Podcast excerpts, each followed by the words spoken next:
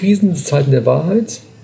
Äh, in den Krisen erkennst du, was jemand wirklich darstellt, was einen ausmacht. Ich habe große Konzerne erlebt in der Krise, die ihren Druck an die kleinen Mittelständler weitergegeben haben. Hm. Also diese angeblichen Partnerschaften hm. ja. äh, war dann so letztlich ähm, ne, waren die Kleinen die, die Dummen, muss man sagen. Heute möchte ich mich einfach mal bedanken. Es ist Zeit, Danke zu sagen. Ja, ich bedanke mich bei euch, weil ihr seid einfach der Wahnsinn. Im ganzen Jahr 2023 ist nämlich nur noch ein einziger Platz in meinem Navi fürs Leben Workshops frei. Ein Platz, alles andere ausgebucht. Wahnsinn. Ja, und dafür bin ich unendlich dankbar. Ich möchte die Gelegenheit natürlich auch nutzen, diejenigen von euch, die schon immer mal darüber nachdachten und gesagt haben, boah, das wäre was für mich, der Navi fürs Leben Workshop, das mit auf den Weg zu geben. Also, wenn ihr daran Interesse habt und das dieses Jahr in 2023 noch machen wollt, dann seid schnell. Dann geht rüber zu larsbobach.de-navi und meldet euch direkt an. Nur noch ein Platz, aber das Gute ist, oder die gute Nachricht dabei, der ist in dem wunderschönen Hotel Hochschober auf der Turacher Höhe in Kärnten. Also das kann ich nur jedem empfehlen. Das schönste Hotel, in dem ich einen Workshop mache und ein Platz nur frei. Vielleicht ist es was für euch. Schaut mal vorbei. Mich würde es freuen. Und natürlich nochmal ein ganz herzliches Dankeschön an euch alle. Hallo und herzlich willkommen hier zu Hallo Fokus. Mein Name ist Lars Bobach. Ich sorge für mehr Fokus in Leben und Beruf, sodass wieder mehr Zeit für die wirklich wichtigen Dinge im Leben bleibt. Heute eine neue Folge des Unternehmertalks und ich sitze zusammen hier mit Dr. Nikolaus Förster. Hallo Nikolaus. Ja, schön, dass ich hier bei sein darf. Ja, ich bin ja erstmal bei dir eigentlich. Ne? Stimmt, du bist Gast, ja. ja. Genau, wir sitzen nämlich hier im Machwerk in Hamburg. Ganz beeindruckendes Gebäude, was die Impulse, deine Firma, hier aufgebaut hat oder wie kann man das sagen, eingerichtet hat. Also wirklich mega. Ja, ist 100 Jahre altes, ein altes Gaswerk, ne, 1895. Wir haben es aber völlig neu konzipiert. Was die Farben angeht, die Formen, die Stories, ist alles ein, was ganz Neues entstanden hier in hm. Hamburg. Super. Nikolaus, ganz kurz, ist ähm, Chefredakteur des Magazins Impulse. Das ist aber nur ein kleiner Teil seines Unternehmens, weil Impulse ist ja eigentlich ein Unternehmensnetzwerk. Ja, ich, ich, war Chefredakteur ähm, lange Zeit, äh, bis vor zehn Jahren und damals habe ich ein Management gemacht, bin quasi zum Unternehmer geworden äh, und habe dann irgendwann die Chefredaktion abgegeben an Nicole Basel, bin jetzt Herausgeber und auch Gesellschafter mhm. und äh, heraus, also alles, was man so macht als Unternehmer. Mhm. Aber ich habe neben mir noch eine Chefredaktion und auch eine Verlagsleitung, die mhm. halt äh, sehr stark das Unternehmen auch vorantreiben. Und du hast auch einen Podcast? In dem durfte ich auch schon auftreten, da hatte ich also die Ehre. Der heißt Jetzt erst recht und der ist ja im Rahmen der Corona-Krise quasi entstanden.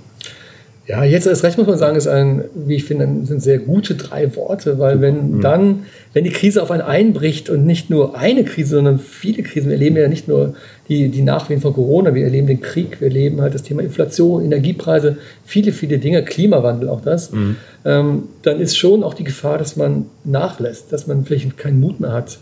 Und wir haben gesagt, jetzt erst recht ist ein ganz toller Titel, um Menschen zu zeigen, die eben jetzt erst recht etwas tun, die vorangehen, die neue Ideen entwickeln. Mhm.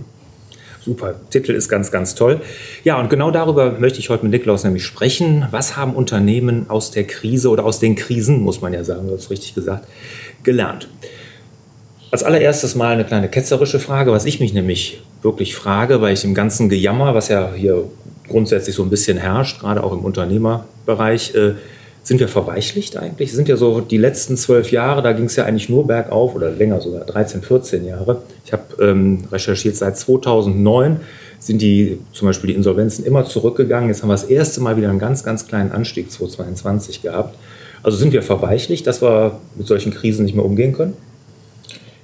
Also verweichlicht will ich gar nicht sagen. Also man muss insgesamt sagen, also Deutschland... Oder haben wir uns in der Komfortzone so richtig ja, bequem gemacht. Ist, Deutschland ist schon ein, ein wohlhabendes Land, mhm. ne? wenn man das mal vergleicht mit nach dem Krieg. Also die, die Aufbaugeneration, ja, da, als wir noch Trümmer hatten in Deutschland, das ist schon was anderes als heute, mhm. nach Jahrzehnten einer, eines Wachstums, eines Wohlstandes. Ich würde trotzdem nicht sagen, dass Unternehmer ähm, so viel jammern. Also ich glaube, es gibt schon Unterschiede zwischen Leuten, die glauben, dass sie ihre Zukunft selbst gestalten können und Menschen, die eher denken, oh Gott, die umstellen, mal gucken, was passiert, die sehr zurückhaltend sind. Also im Großen und Ganzen würde ich sagen, Unternehmer jammern nicht so viel, aber ähm, ich habe es erlebt, damals vor drei Jahren, als Corona aus, gebrochen ist, da hat sich schon auch Spreu von Weizen getrennt. Das, was passiert ist vor drei Jahren, war so unbekannt. Es hat uns so umgetrieben. Wir wussten halt nicht, wie lange dauert das, was bedeutet das, dass viele Unternehmer wirklich halt das auch psychisch nicht hinbekommen haben. Die hm. haben dann gesagt, ich will jetzt überwintern, ich will irgendwie da durchkommen. Ähm, aber eigentlich muss man sagen, die Energie ist nicht mehr da gewesen. Ja? Man hat versucht, irgendwie durchzukommen über staatliche Hilfen, über Brückungsgelder. Man hat aber letztlich dann wenig getan, um nach vorne zu gehen. Das war ein Teil, ich würde sagen eine Minderheit, aber es gab diese Unternehmer, Unternehmerinnen. Mhm. Und dann gab es aber, und im Impulse-Netzwerk muss man sagen, waren schon sehr viele davon, die gesagt haben, okay, jetzt erst recht. Mhm. Jetzt überlegen wir, wie können wir unser Geschäftsmodell verändern? Wie können wir das Team zusammenhalten? Wie können wir mit den Kunden die Beziehung aufrechterhalten? Also viele Dinge, die entstanden sind, sind initiiert worden durch eine starke Krise. Mhm. Gut, ihr habt natürlich auch jetzt hier im Unternehmernetzwerk auch Menschen, die sich dann mit Fortbildung beschäftigen, ne, die als Unternehmer auch wachsen wollen, sonst wären sie ja nicht bei euch. Ne? Das, da kann ich verstehen, dass da natürlich auch viele versuchen, das als Chance zu sehen. Ähm, ich habe jetzt mir das ja auch alles angehört, angeguckt und so, und da war immer wieder auch von Unternehmern so ein bisschen von, äh, sie wünschen, was sie sich wünschen, so für die Zukunft, wieder so ein bisschen Planungssicherheit, Sicherheit habe ich sehr häufig gehört. Also ich habe auch das Gefühl, dass, dass wir uns mit diesem ganzen Wirtschaftswachstum und wirklich zwölf Jahre florierende Geschäfte so ein bisschen so eine Scheinsicherheit aufgebaut haben.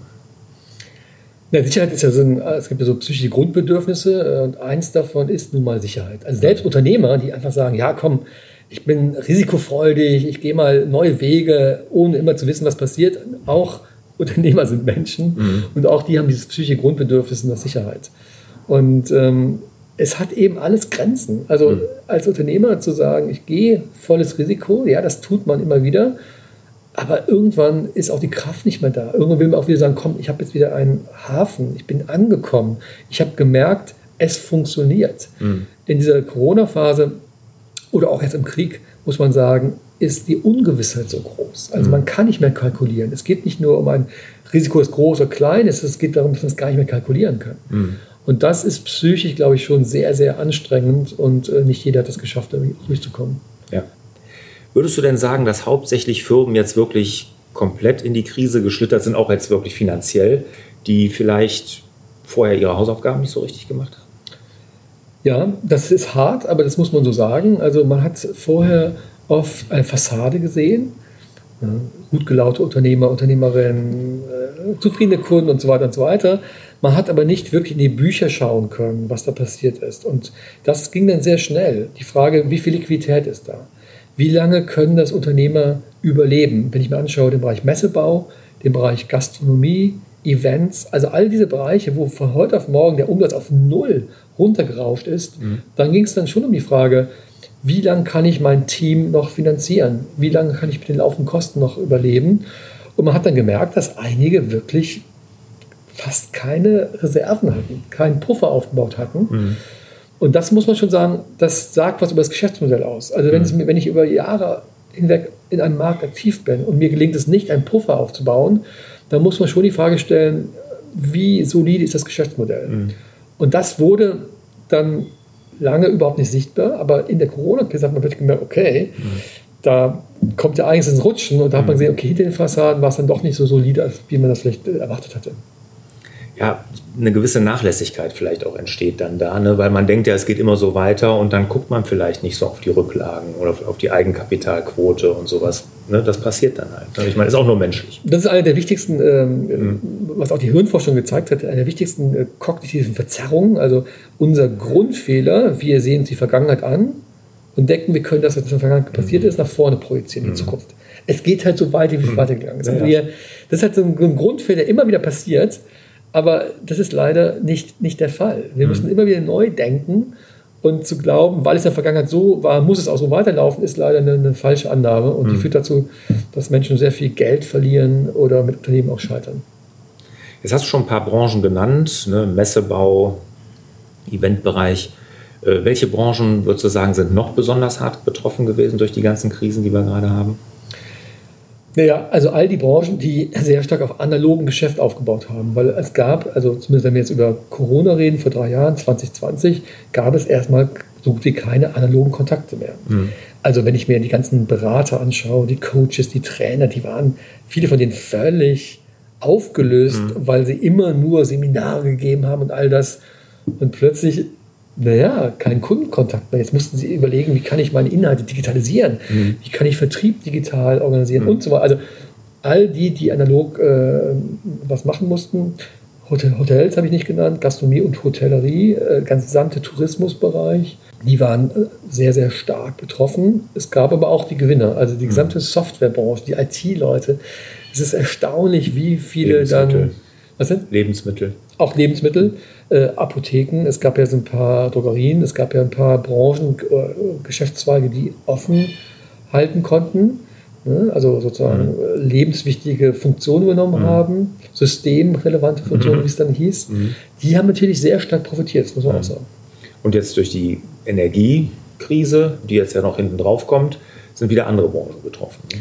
Absolut. Immer das produzierende Gewerbe. Also hier im Machwerk als Beispiel, ja, wir müssen jetzt gucken, dass die, die Lampen laufen und wir, im Winter wollen wir auch mal heizen, alles mhm. gut, aber es gibt eben richtige Unternehmen, die haben Fabriken, die mhm. produzieren, das sind Maschinenbauer, da geht es um Fertigung, da geht es um völlig andere äh, Mengen an Energie mhm. und die sind schon, haben extremst kämpfen müssen. Also dieses Thema, wie der Staat da eingreift, das hat auch ein bisschen was gedauert.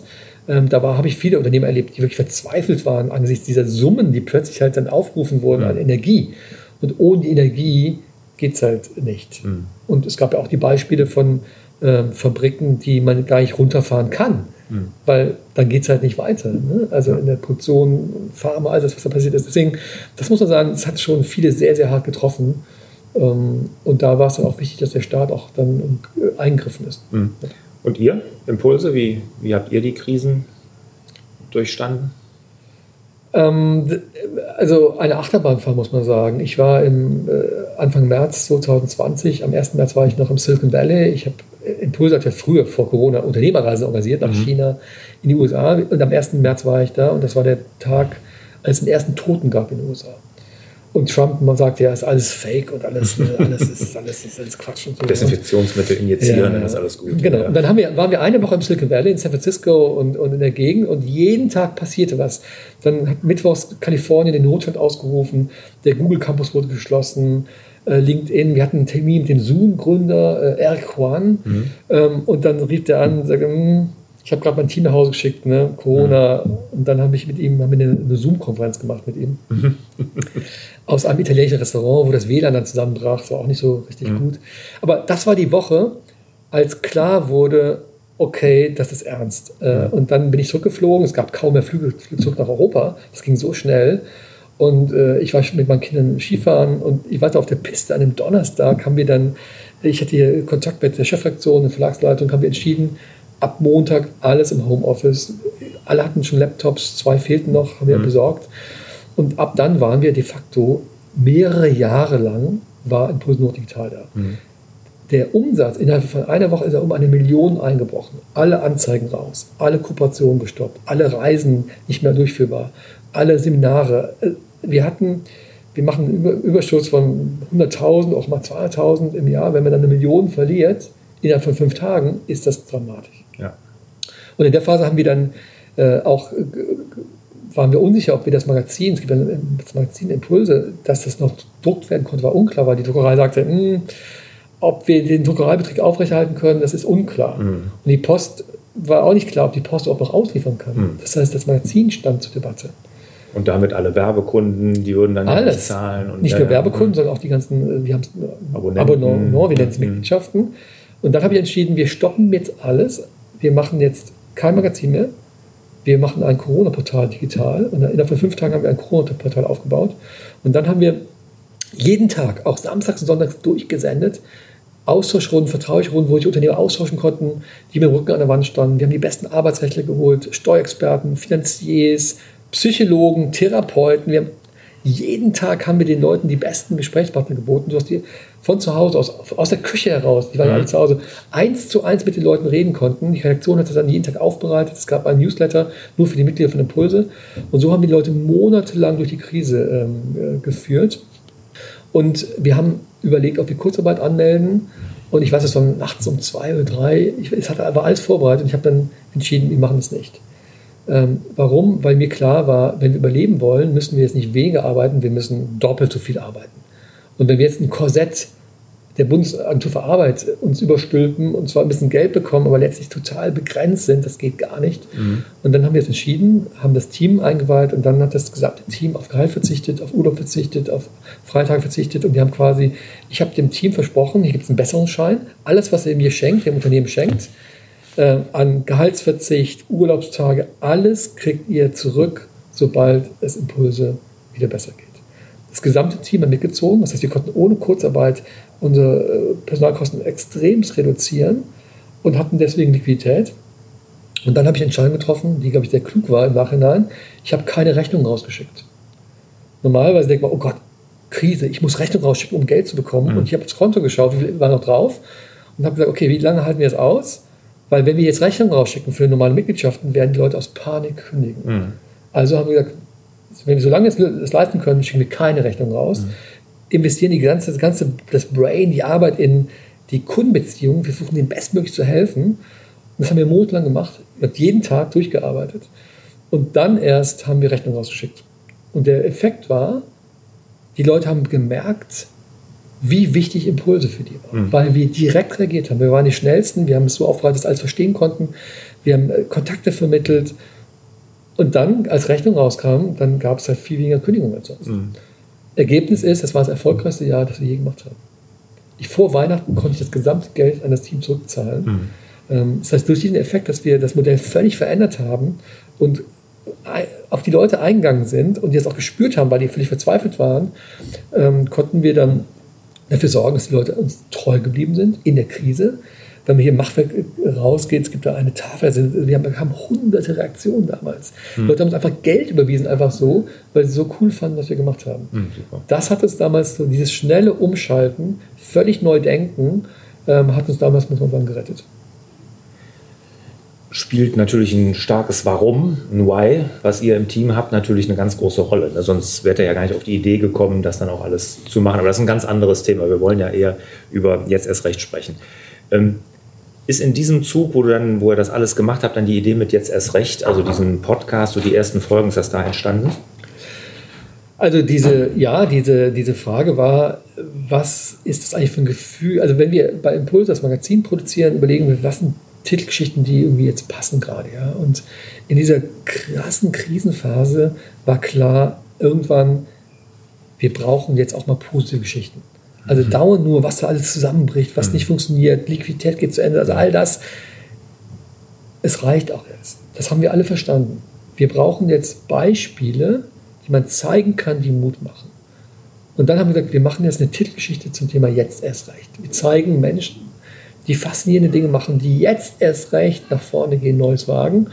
Und aus dieser Idee heraus wurde dann äh, eine Titelgeschichte, ein Podcast. Jetzt, jetzt, wir haben eine riesen Aktion jetzt gemacht, jetzt in den letzten sechs Monaten. Wir sind durch Deutschland gereist, haben Firmen besucht, mhm. haben Filme gedreht, Magazine rausgebracht. Also dieses Grundgefühl zu sagen, wenn die Krise da ist und sie multiple ist, also ne, gerade dann geht es darum, dass man nicht aufgibt, sondern jetzt erst recht Mut fasst, Neues schafft mhm. und auch sich völlig in Frage stellt, auch mal das Geschäftsmodell ganz neu, neu erfindet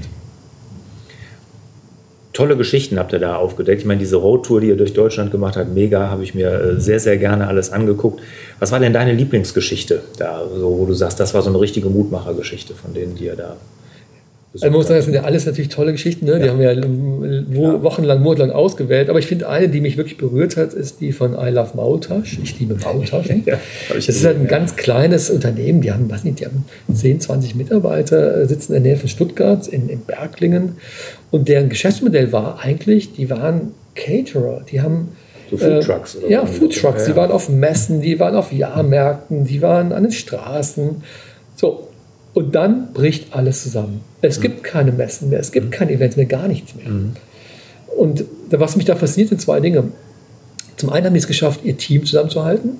Ne, das hat nicht jeder geschafft in der Zeit. Also viele Unternehmen sind zusammengebrochen, mhm. weil das Team nicht mehr daran geglaubt hat. Aber die beiden Gründer haben das geschafft, das zu machen. Und was ich besonders faszinierend finde, ist, dass sie auch ihr Geschäftsmodell völlig verändert haben. Was sie nämlich gemacht haben, ist, dass die irgendwann die Idee hatten, okay, wenn wir jetzt nicht mehr auf die nach draußen können, die Leute treffen können, dann lass noch überlegen halt, dass wir es einfach so verkaufen. Und die haben quasi, hatten schon so einen ganz kleinen Webshop und die Idee war dann, wie die Maultaschen, ne, die Schwaben, wissen, was Maultaschen sind, werden eingedost. Also mit einem Metzger zusammen haben die die Idee gehabt, okay, wir können doch, wenn wir die in eine Dose tun und ne, verschließen, mhm. dann halten sich ja, und die kann man auch verschicken. Mhm. Und plötzlich wurde das, was man quasi nur real jemand übergeben konnte, verkaufen konnte, wurde ein E-Commerce-Produkt in einem Webshop. Mhm. Äh, und damit konnte man die Marke ähm, nicht nur im Stuttgarter Raum quasi groß machen, sondern über Social Media Marketing dann halt bundesweit und auch darüber hinaus. Das heißt, die haben es geschafft, quasi als Caterer in dieser Corona-Zeit das Geschäftsmodell völlig zu drehen und sich auf, auf, auf quasi nochmal einen ganz neuen Geschäftsbereich aufzumachen. Und das fand ich schon ganz beeindruckend, weil das gelingt nicht vielen. Also mhm. im Kopf so umzudenken und zu sagen, okay, jetzt machen wir mal in E-Commerce. Jetzt mhm. haben wir plötzlich ein völlig anderes Modell. Wir haben ein Produkt. Äh, das Produkt ist ja nicht nur in Mautaschen, sondern die haben dann ganz kreative, die haben mit, mit Designern zusammengearbeitet. Die haben, machen dann irgendwie äh, irgendwelche verrückten Soßen, sowas wie, weiß nicht, Maultaschen mit Sauerbraten, so mhm, ja, ja. absurdeste mhm. Sachen. Mhm. Aber darüber haben wir auch Publicity bekommen, Aufmerksamkeit. Das heißt, die Kombination aus, was für ein Produkt habe ich, was für einen Vertriebskanal habe ich, wie mache ich Kommunikation und dann eben ein Team, das zusammenhält. Das war eine, eine extrem faszinierende Geschichte. Eine tolle Geschichte und ja, das zeichnet gute Unternehmer aus. Was würdest du denn sagen, wenn, wenn du jetzt so diese Geschichte und die ganzen anderen, die du so aufgenommen hast in deinem Podcast und auf der Roadshow, was zeichnete denn die Unternehmer aus, die gut durch diese Krisen gekommen sind? Was, was, was, was haben die Besonderes? Ich würde den Begriff der Resilienz einführen. Das ist natürlich ein Fremdwort, also Widerstandskraft. Äh, die Leute haben in sich eine, eine Kraft, die haben eine, ein Vertrauen in die eigenen Fähigkeiten, in die Fähigkeiten des Teams oder vielleicht sogar ein Gottvertrauen. Ja? Mhm. Es wird schon irgendwie gut werden. Mhm. Wenn das nicht da ist, also wenn ich quasi bin, der eigentlich extrem skeptisch bin und unsicher bin und so, dann ist die Kraft nicht da, diesen Weg zu gehen und vor allem auch ein Team zu begeistern. Also man kann diesen Weg nur gehen mit einem Team. Mhm. Das heißt, wenn man selbst als Chef nicht mehr ausstrahlt, ich glaube daran, mhm. ich habe auch die Kraft, das mit euch zusammen mhm. zu machen, hat man keine Chance. Mhm. Und das würde ich sagen, diese Felder, die wir gesagt haben, waren sehr unterschiedlich. Und dennoch, wenn man überlegt, wo ist das, das Übergreifende, würde ich sagen, diese innere Kraft, diese Entschlossenheit, äh, sich nicht kleinkriegen lassen, es dann erst recht zu probieren und zu machen, das würde ich sagen, verbindet diese Fälle. Vorweggehen ganz wichtig natürlich ne, fürs Team, ne, wenn man selber zweifelt, funktioniert es nicht, klar. Resilienz, ja. Wie entwickle ich die denn als Unternehmer? Wie entwickle ich diese Widerstandsfähigkeit, dass ich, dass diese Krisen nicht an mir abprallen, aber dass ich da trotzdem mit Zuversicht durchgehe? Was ist dein Eindruck? Ja, Erstmal muss man sagen, nicht jeder Mensch hat ein hohes Maß an Resilienz. Also es hat auch was zu tun mit, wie ist man, welche Gene habe ich. Also ich mhm. glaube, selbst, selbst in der gleichen Familie kann es sein, dass das, das eine Kind eher resilienter ist als das andere. Also das muss man erstmal sagen. Es ist nicht mhm. alles ist erlernbar. Es muss, glaube ich, schon so, ein, so eine Grundkonstitution mitbringen äh, also eine Resilienz. Äh, aber dennoch kann man Dinge tun, um das zu stärken. Also eine, eine mentale Übung ist halt, sich klar zu machen, was waren vergangene Krisen? Wie bin ich da rausgekommen? Und ja, ich bin da rausgekommen. Also immer wieder dieses klar machen, mhm. ich bin zwar hier mitten im Abgrund, aber ich habe es schon mal erlebt, ich habe schon mal erlebt, ich habe schon mal erlebt. Also mhm. allein die, dass sich sozusagen zu, zu, reaktivieren, Krisen, die man erlebt hat, dass das quasi schon mal geschehen ist und man eben mal wieder rausgekommen ist, ist etwas sehr, sehr Starkes.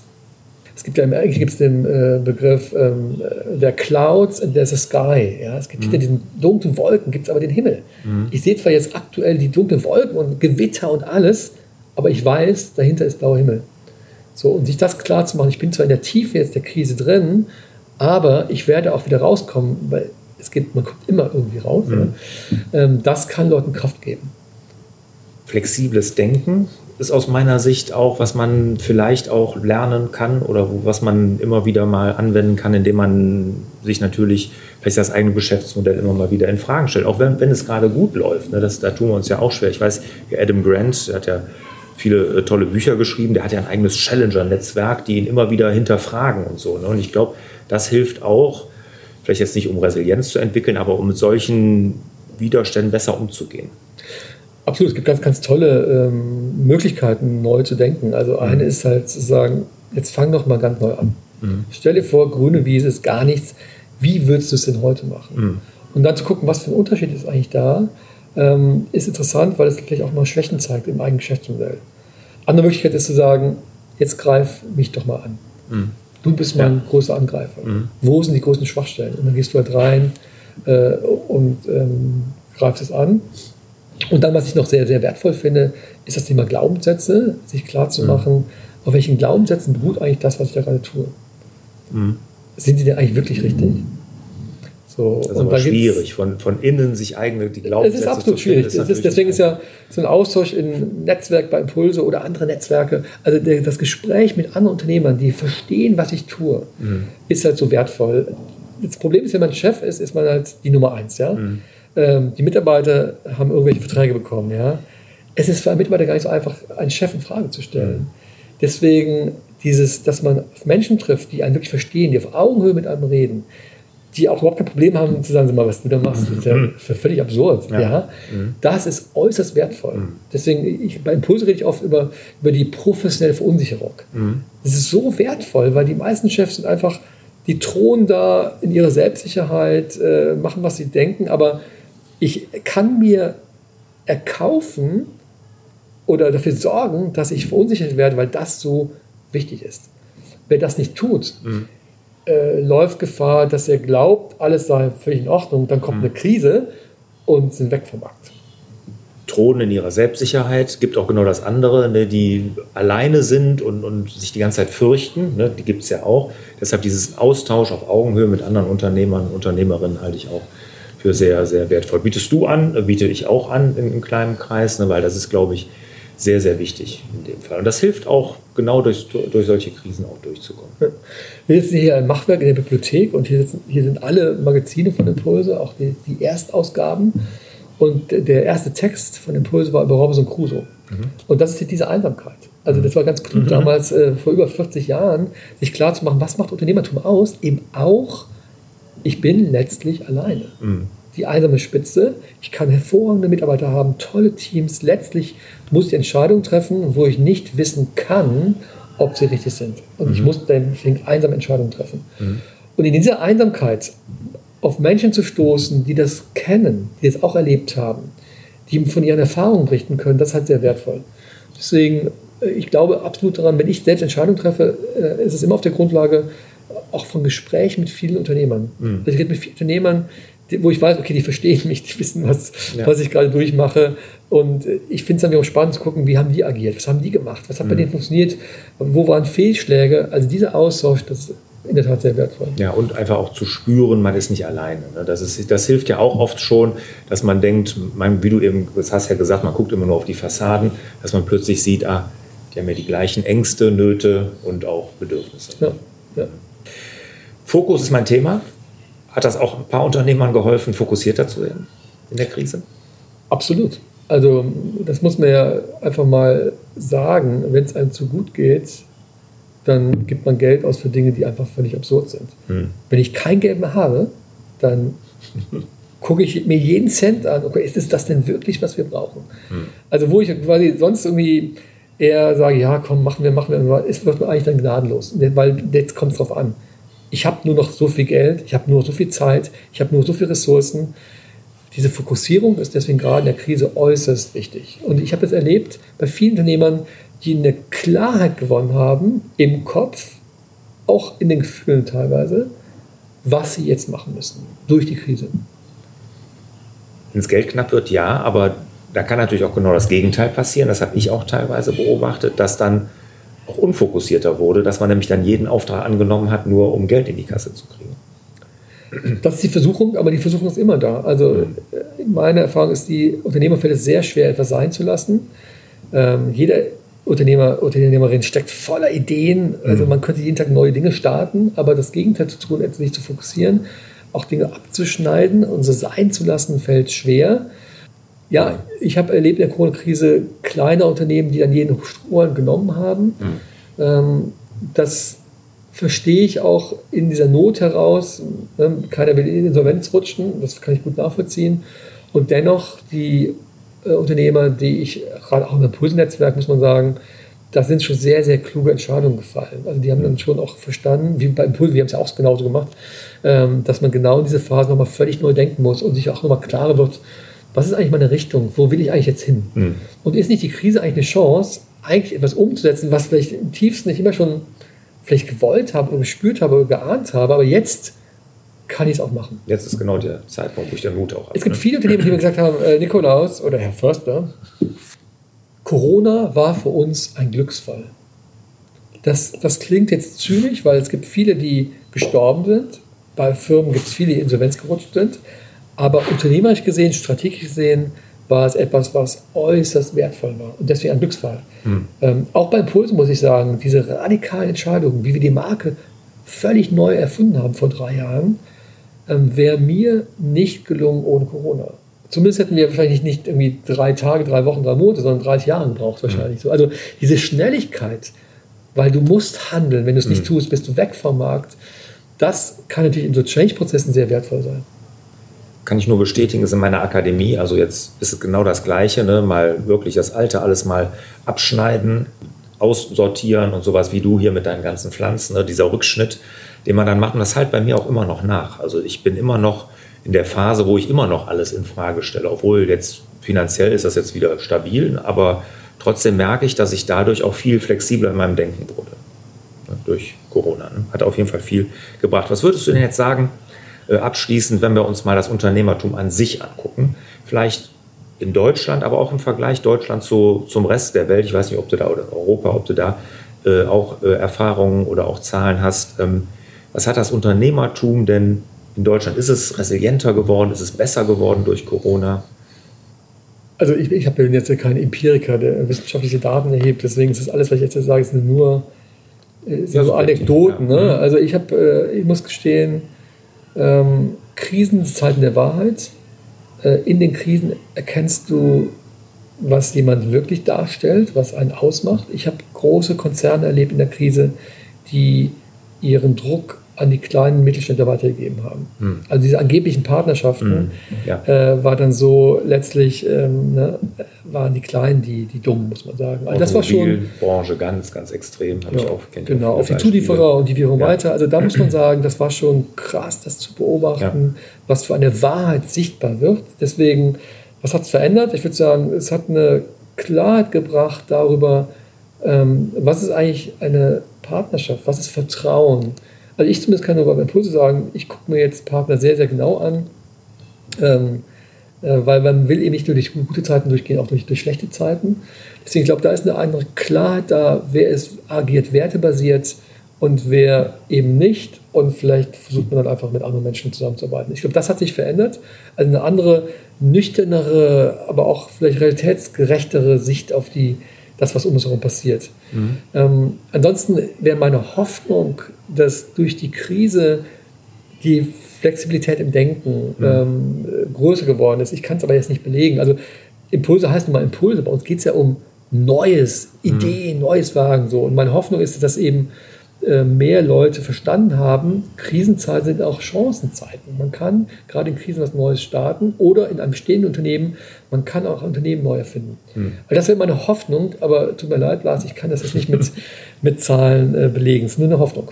Ja gut, aber die Hoffnung habe ich auch und das Gefühl habe ich auch, ne, dass da viel Positives entstanden ist. Könntest du denn auch sagen, im Vergleich zum europäischen Umfeld, wie es da oder im Weltumfeld vielleicht, du warst in Amerika, wie, wie, wie sind da die Unternehmen mit der Krise umgegangen?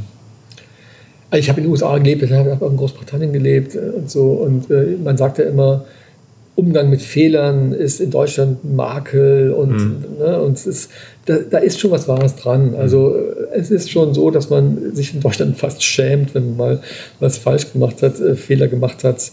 Ähm, äh, umgekehrt muss man aber auch sagen, halt so eine massive Krise, wie wir sie erlebt haben jetzt durch den Krieg, den Klimawandel, äh, die Inflation, Energie, also es sind so viele Dinge, dass man auch ich, sehr klar sagen muss, ähm, es ist auch richtig hart. Ja. Also Unternehmer zu sein in einer Phase, wo so viel Krise auf einen einprasseln, ist eben auch gar nicht so einfach. Und dass das eben auch gar nicht jeder schaffen kann, das ist eben auch irgendwie nachvollziehbar. Mhm. Deswegen würde ich halt schon hoffen, dass eine, auch eine gewisse Nachsicht da ist. Ich finde dieses Thema Häme oder Schande, das habe ich auch in den USA erlebt. Also man redet zwar immer, ja, es ist dann besser, aber trotzdem, auch da ähm, finden Leute es nicht so cool, wenn sie ein mhm. Unternehmen in die Insolvenz mhm. treiben. Mhm. Ja, klar. Also deswegen, ähm, ich, auch da muss man wahrscheinlich nochmal irgendwie mit irgendwelchen Wissenschaftlern, klugen Wissenschaftlern reden, ob die, es gibt ja so äh, weltweite Entrepreneurship-Indexes, äh, wo man versucht, sowas zu erheben. Aber ich habe ja die aktuellen Daten mhm. jetzt nicht da äh, zur Hand. Krisen vorbei jetzt oder stehen wir wieder nach der Krise vor der Krise? Was glaubst du? Nach der Krise ist vor der Krise. Ich glaube, ähm, es ist äußerst, als Unternehmer äußerst gefährlich, sich sozusagen in Sicherheit zu wiegen, nach dem Motto, jetzt alles vorbei. Also erstmal, es ist nicht vorbei. Also wir haben erlebt, dass eine Corona-Pandemie ausbrechen kann. Und wer sagt uns, dass wir daraus so viel gelernt haben, dass beim nächsten Virus wir nicht wieder in ein Loch fallen. Also ich glaube, die Strukturen haben sich enorm verbessert und trotzdem, glaube ich, sind wir nicht gefeit äh, gegen neue Gefahren. Was den Krieg angeht, der Krieg läuft. Der mhm. Krieg ist nicht vorbei. Äh, der, der, Krieg, äh, der im Februar letzten Jahres angefangen hat, hat die gesamte Weltordnung verändert. Und das wird Auswirkungen haben in den nächsten Jahren. Mhm. Deswegen da jetzt zu sagen, nach dem Motto, ja, ist ja schon wieder mhm. in Ukraine, ist ja schon letztes Jahr angefangen. Mhm. Nee, wir sind mittendrin. Klimakrise, ja, Klimawandel. Nein, das ist nicht vorbei. Ja, wir erleben ja gerade, was es bedeutet. Das heißt, wir leben, ich glaube, wir müssen uns damit anfreunden, dass wir auf Dauer Krisenmanager sein müssen. So. Und das ist halt eine, eine, schwierige Position. Man muss mit den Krisen umgehen, muss zugleich aber auch Mut machen. Man muss auch Teams begeistern. Also wenn sozusagen die Grundmelodie ist Krise, Krise, Krise, ist es äußerst schwer, ähm, Energie zu haben, um Dinge umzusetzen. Mhm. Deswegen ist es halt als Unternehmer, würde ich sagen, eine Gratwanderung. Man muss die Krisen nicht nüchtern betrachten. Man muss, glaube ich, klug überlegen, wie man sein Geschäftsmodell neu ausrichten kann. Und zugleich muss man mit seinem Team aber auch gute Visionen, also gute Zukunftsbilder entwickeln, die positiv sind, die Leute begeistern, wo sie Lust haben, dabei zu sein. Das mhm. ist eine Gratwanderung, aber ich glaube, es gibt kein, äh, keine Alternative dazu. Tolle letzte Worte, dem bleibt nichts hinzuzufügen. Vielen, vielen Dank. Hat richtig Spaß gemacht, hast tolle Impulse gegeben, passend zu deiner Firma. Vielen Dank. Ja, und wenn ihr Fragen dazu habt, zu dem Thema hier, ne, gerne hier bei YouTube natürlich in die Kommentare oder wenn ihr den Podcast hört, gerne an fraglars.larsbobach.de. Nikolaus, vielen, vielen Dank. Danke für die tollen Fragen. Danke. Danke für deine Zeit, genau. Und ich wünsche euch wieder mehr Zeit und dir natürlich auch übrigens, lieber Nikolaus, äh, für die wirklich wichtigen Dinge im Leben. Macht's gut. Ciao. Tschüss. Sollte dir dieser Podcast gefallen haben, dann würde ich mich über eine Rezension wirklich riesig freuen. Und das kannst du jetzt nicht nur bei Apple Podcast, nein, neuerdings auch bei Spotify. Und das hilft mir, meine Inhalte wirklich einem möglichst breiten Publikum zur Verfügung zu stellen. Und wenn du eine Rezension hinterlässt, dann am liebsten natürlich, klar, fünf Sterne.